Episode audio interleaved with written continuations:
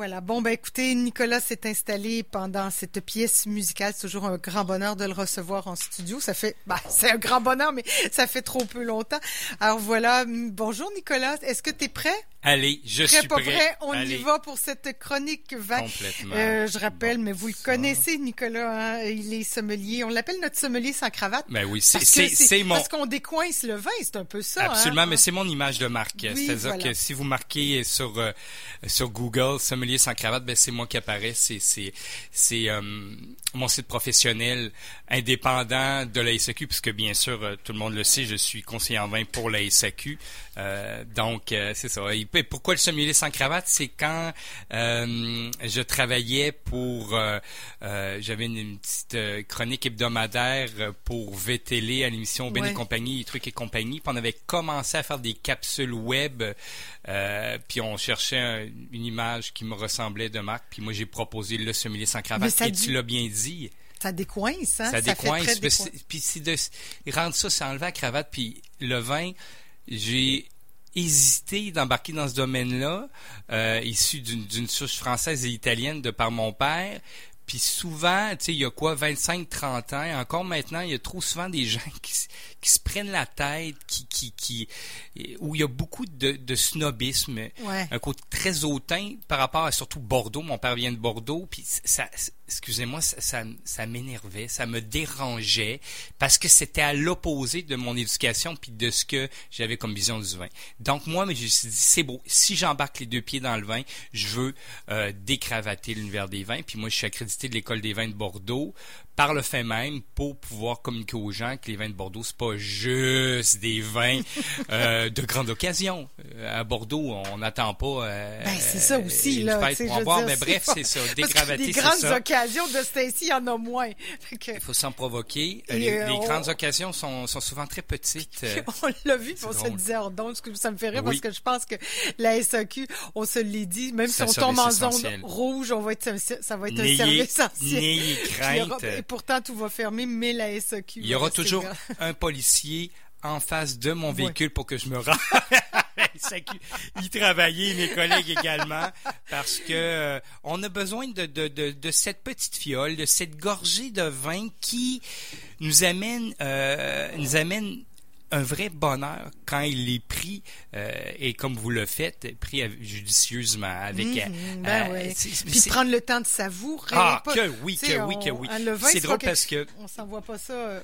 Dans le gosier rapidos, non, non, ben, on prend le temps de savourer et c'est drôle parce que le second, aussi bien que le premier, mais je trouve que le second, j'ai apporté un blanc et un rouge.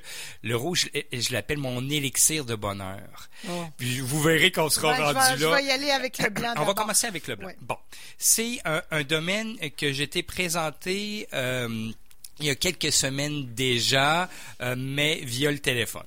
Euh, c'était via le téléphone, c'est-à-dire que tu n'as pas, pu goûter, ben c'était une cuvée, c'était sa cuvée. Ben, je vous je vous parle déjà du domaine, c'est euh, mégalomaniaque. Ah oui, mégalomaniaque. mais j'avais pas vu le, le bonhomme, mais ça c'est un autre, c'est une autre, euh, image. On voit, c'est la cuvée grounded, donc vraiment ancrée. Euh, cette, cette cuvée se veut, ben, tu sais, c'est quelqu'un qui est vraiment en position de yoga et qui est ancré dans dans sa vinitude, si je veux dire. On peut comprendre. J'aime beaucoup.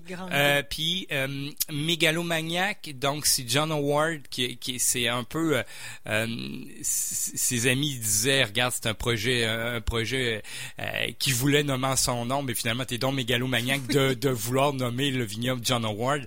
Puis finalement c'est resté. Mais il y a un petit côté, ça nous fait sourire là. Puis quand on voit l'étiquette, c'est très beau aussi. C'est superbe, c'est complet, chapeau melon. Oui, c'est euh, c'est magnifique. C'est assez invitant. C'est très nouveau monde. Donc, c'est moins classique mais tellement invitant. Euh, c'est Sébastien Jacquet qui vinifie. Euh, Sébastien Jacquet, je l'ai rencontré quand il était vinificateur, winemaker, chez Clos Jordan, qui est un domaine qui était et qui est redevenu un domaine hyper prestigieux parce que pendant quelques années, on a entendu pas parlé, puis c'est passé sous, euh, comment je pourrais dire, sous, le pouvoir d'une autre personne. Ça a été vendu, ça a été repris par Artera, qui, était, qui est Constellation, qui est la, la veine Artera, c'est elle est canadienne. Bref, euh, et Sébastien, je l'ai rencontré quand il vinifiait chez Clou Jordan, donc euh, le spécialiste de Pinot Noir et de Chardonnay. Et donc ici, il commande les vinifs euh, chez Mégalomaniac, et je l'ai rencontré l'année dernière au Salon des vins de Québec. J'ai tout dégusté, ce qu'il y avait de possible à déguster à son kiosque. Euh, c'est un gars que j'adore, d'une simplicité, d'une humilité. C'est un Français. Euh, donc d'origine, mais établi dans les escarpments, donc quand tu quittes Mississauga, donc Toronto, Mississauga, puis après, dès que tu arrives, euh, tu pas loin de Niagara on the Lake, mais tu vraiment, on appelle ça les escarpments, le bench euh, en anglais. Donc vraiment, c'est des, c'est, euh, c'est une zone plus fraîche où les pinots noirs, les gamay, absolument, les, chardonnays euh, sont hyper délicieux. Donc, bref, mégalomaniac, grounded, cuvée chardonnay parce que le pinot noir également que j'ai reçu que j'ai pas encore dégusté mais ici c'est son chardonnay ah, bon. Amour, amour inconditionnel, c'est aussi ce que du bonheur, là. Je suis rendu, j'oserais ce terme comme mégalomaniaque qui est assez intense. Je, je suis fanatique de, de, ce vin. Mais il y a un petit clin d'œil sympathique. on pourrait se dire, wow, c'est prétentieux, mais non, pas en tout. Faut jamais s'arrêter. On n'est pas là-dedans, puis le petit timbre, l'étiquette est faite un peu comme un timbre. Comme un timbre. Ah oui, vraiment, j'aime beaucoup le, en bon français, le packaging, là. Absolument. C'est très Et le vin aussi, là. Et, le vin. Il faut, faut que les babines suivent les, ou les bottines suivent les babines tu as bien raison. Et, ici, c'est réussi. Donc, c'est un chardonnay vraiment d'une facture climat frais. Ça veut dire quoi? Ça veut dire que aucune lourdeur. Parce que c'est encore trop souvent, oui, il est crispy qui est là, euh, mais sans trop. C'est ça que j'aime. Ici, tu vois, tu es dans le millésime 2018. Et c'est, euh, on retrouve dans ce millésime 2018, dans cette cuvée, oui, euh, le chardonnay a, une belle minéralité, une belle fraîcheur d'un côté rafraîchissant, pas de vivacité. Euh, et déjà, je vous parle de la bouche, mais c'est le nez qui m'invite sur la pomme jaune, bien mûre, presque la petite compote de pommes, pommes jaunes, et puis j'ai même de la poire, j'ai un floral sur la fleur blanche. Ah, et, la minéralité. Je vais t'avouer que le floral, c'est quelque chose qui, hmm. j'ai bien de la misère. Mais euh, après que tu me le dis, pas, oui. faut pas stigmatiser jamais là-dessus. Moi, c'est vraiment la fleur blanche de pommier que je sens. Ah oui. Souvent, les gens vont me dire, ah, j'aime pas le floral, mais c'est, mais, euh, mais c'est parce que difficile à détecter. Absolument. C'est d'aller, définir, c'est une petite touche qui invite finalement. Mhm. C'est un repère que le cerveau amène au niveau du bulbe olfactif. Il dit, OK, oui, c'est vrai, ça me fait penser à, des fleurs des champs, des fleurs de pommier.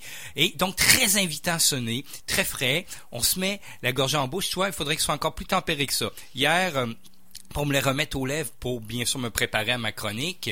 Euh, tu sais, je l'ai tempéré, je l'ai mis à 12 degrés, ah température de service. C'est une température de service pour les grands chardonnays qui est très important. Tu as encore plus de saveur et de longueur en bouche, plus de texture. Là, tu vois, il doit être à peu près à tout près de 8 degrés, mais c'est quand même très, très bien. Donc, qu'est-ce qu'on fait? 3 heures dans le frigo, c'est 4 degrés. Euh, la température du frigo, donc ta bouteille atteint 4 degrés. Donc, sors-là 10 à 15 minutes avant afin d'atteindre le, le 10-12 degrés attendu. Donc, la bouche est d'une rondeur aucune pesanteur. Euh, un côté presque, puis le nez aussi, tu verras. Puis ce que j'ai ben découvert, c'est que il y a plus qui atteint le 12 degrés, délicatement, le pain grillé beurré arrive au nez. OK, là, je le perçois. Euh, puis là, puis là, c'est après, ça répercute en bouche. Parce que là, quand il est plus frais, tu sens plus le fruit puis le floral. Puis dès qu'il atteint 12 et même jusqu'à 14 degrés, tu vas sentir ces effluves, je te jure, de beurre ah, frais complètement hallucinant. Puis ça m'a amené à la recette des pâtes fraîches, une sauce crémeuse, fruits de mer. oui, cochon. ok, cochon. Mais, mais ok, mais moi, si j'ai envie de prendre ce vin-là un peu, je, je, sais pas, là, ça m'a ramené en Suisse avec des fromages ben, oui, voyons, Parce qu'il y a le petit goût craquant, euh, qui, l'espèce de, de, de beurre peut-être que tu me dis, moi, je pourrais, est-ce qu'on peut? Mettre ça? Tu pourrais pas, avec fondu, pas avec une fondue au fromage. Non, peut-être pas. parce, qu'il n'y a pas quand même pas cette acidité vive, mais quand même! mais... Ben là, en tout cas, tu sais, moi, des fois, ça me fait des associations dans ma tête, puis là, je me dis, Mais c'est drôle parce hey, que tiens, j'ai dit j'en parlerai pas Caro le, chose. fromage parce que je, tu sais, dès que souvent qu'on on en parle. d'un truc, Oui. là. C'est-à-dire que ça serait un, un vin euh, qui démarrait sur les fromages Ouais. à pâte, euh, pâte molle, croûte fleurie qu'on parle, c'est brie, camembert, euh, c'est sûr. Sauvagine, peut-être. Absolument. Et tu vois, c'est une excellente idée. Euh, tu peux te faire une belle petite plancha, comme on dit souvent, d'apéritive avec ce vin-là, puis finalement, tu vas t'apercevoir que tu vas faire un repas avec ça. Euh, absolument. Je suis tellement d'accord. Donc, tu vois, des, des pâtes, comme je vous dis, pâtes molles, croûte fleurie, sinon des pâtes semi-fermes, comme la sauvagine. Tu sais, il y a un côté lactique Ben, dans ce ben, vin-là. c'est ça que Euh, je. euh, qui crémé, que- presque crème fraîche. Ben, c'est très bien vu. Peut-être, toi, t'as dit le beurre, c'était probablement plus précis, mais j'avais comme un non, petit mais côté tu voyais, t'as- fromage crémeux. t'as ta compréhension et c'est ce que je veux qu'on voit ensemble. Et absolument, c'est une caresse en bouche, juste pour lui-même. On adore. Et comment ça vaut ce délice? Ouais, ouais, combien? 18,95. Ah, on est en bas de 20. Et voilà pourquoi un je fus 23, complète. Et voilà, j'étais, je fus complètement Ouais, sidéré vraiment. déjà de découvrir ce vin, de voir comme il était bon, expressif, équilibré et en bas de 20 dollars. Bon, alors là, est-ce qu'on se garoche, Nicolas? Allez voir Ouais. dans le réseau, il est quand même passablement disponible euh, sur euh, Capital National. Euh, moi, je l'ai recommandé. J'ai vu qu'il y en avait encore aux entrepôts. Il y en a en ligne. Je pense que j'en avais vu 66 OK, bon, on encore en vérifie. ligne. Avec les technologies, je te laisse boire ta gorgée. J'allais dire, Hmm. pendant ce temps qu'avec toutes les technologies, les applications, c'est facile de vérifier. euh, Absolument. Mégalomaniaque. On est dans la péninsule du Niagara, donc en Ontario. Sa cuvée Grounded, c'est son Chardonnay 2018. Ça, je salive juste parce que il y a un côté rafraîchissant. C'est un délice. T'avais raison sur fromage ou sinon vous voulez servir au repas. pâtes aussi, crème et, Euh, crème et, et fruits de et- et mer, fruits là, c'est pas mal non plus, là. Mais encore là, il y a la crème, là, tu sais. Et voilà, c'est là-dessus que ça mène ça, puis le côté fruits de mer un peu peut-être intéressant, puis un côté presque salin dans ce vin. Bon, ça c'était mon premier coup de cœur en blanc, Grounded de Mégalomaniac. Puis Je reviens on le boit, peu importe, là, même s'il fait froid en fin de semaine, c'est hein, On c'est adore. rendu- Ah, il fait tellement, ouais. il va tellement faire soleil qu'on oublie C'est le ça. Ben oui. le froid. Je vous amène sur une cuvée que je connais depuis, je pense, au moins 5 millésimes. C'est le mât des Flosières qui a changé de- d'étiquette, d'im- d'image, euh, mais demeure le même producteur. Donc, mât des Flosières sur le grand millésime 2017. On est en côte du Rhône village et c'est le village Séguret. Séguret, ce village est tout près de Rasto, est tout près de, de- du renommé Gigondas, Oui. Vaqueras. On est dans le Rhône. 70% grenache, 30% de syrah. Ça, quand je vous ai dit tantôt que c'était mon élixir de bonheur, c'est un nez sur le fruit envoûtant. Ça, le fruit sort de ce verre, les épices sortent de ce verre, et je, te dirais que c'est l'anis étoilé, la Ouais. réglisse qui sort du verre. C'est l'épice. euh, tu vois, l'épice, hum, je te dirais même les, les herbes séchées de cette garrigue du sud français qu'on passe dans nos mains, on sent nos mains. C'est ce que je sens dans ce vin. Il s'exprime. Hum, bouche de rond vert gras, donc très très réconfortant, euh, enveloppant. euh, je te dirais que c'est dans le verre du mi-corsé, mi-corsé plus parce que les tanins sont fondus dans cette masse Ah oui. délicieuse de Mais oui, je l'ai senti. Je suis ah oui, ok, c'est ça. Après, tu le goûtes. Hmm. Puis après, il y a une autre réaction. Après la première gorgée, ça reste. euh, Il y a, une il y a un deuxième, un effet secondaire. Absolument. presque. Il y a une espèce de rétro-olfaction Ouais. qui amène d'autres arômes quand Ouais. on respire par le nez. Tu vois-tu? Il y a, il y a presque le le côté prune. romarin Oui. teint là, qui, qui m'est arrivé après coup. Tout à fait. Puis mais- prune, pruneau, donc dans les fruits noirs en, au nez et en bouche. C'est un vin qui est complètement sec, mais dans une facture enveloppante, chaleureuse. C'est très dur de travailler dans le Rhône maintenant. Pourquoi? Parce qu'il fait chaleur. extrêmement Ben chaud. oui, c'est ça. donc de garder des niveaux d'alcool quand même pas trop trop élevés, puis garder un niveau de sucre dans l'univers des secs. Ici, on est à 5,2 grammes de sucre par litre, ce qui est dans l'univers des secs parce que il y a aucune perception de sucre. J'adore. Et, je l'ai accordé. Euh, vous savez que j'adore le canard. Euh, magret de Mm. canard ici, c'était magret de canard, je tiens à dire, du canard goulu, euh, qui est un hyper qualitatif de la région, vaste région de Québec, capitale nationale, si on se rend jusqu'à Saint-Apo, bien sûr. Euh, c'est vrai. et j'ai fait une réduction de vinaigre balsamique pour concentrer un peu, amener des saveurs balsamiques que je retrouve tout un peu quand même dans ce vin-là. Euh, le côté enveloppant va chercher ce délicieux gras de canard. Euh, C'était tellement savoureux. Et puis je l'ai fait à la Guillaume Barry, un peu de l'Artevino, ce magret-là. C'est-à-dire Qu'on euh, salue d'ailleurs. Qu'on salue, qu'on cisèle sur le, le gras pour qu'il libère son gras. Puis si je remouille avec le gras, euh, c'est tellement bon le canard. Le gras, c'est la vie aussi. c'est- surtout le gras de canard.